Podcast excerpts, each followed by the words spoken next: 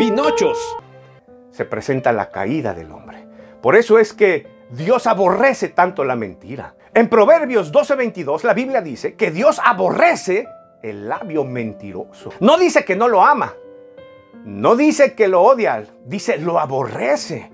Impresionante. Eso va para los mentirosos, compulsivos. El mentiroso habla y habla y embabuca, engaña, estafa, roba. Hoy vivimos una ola de violencia de esa magnitud.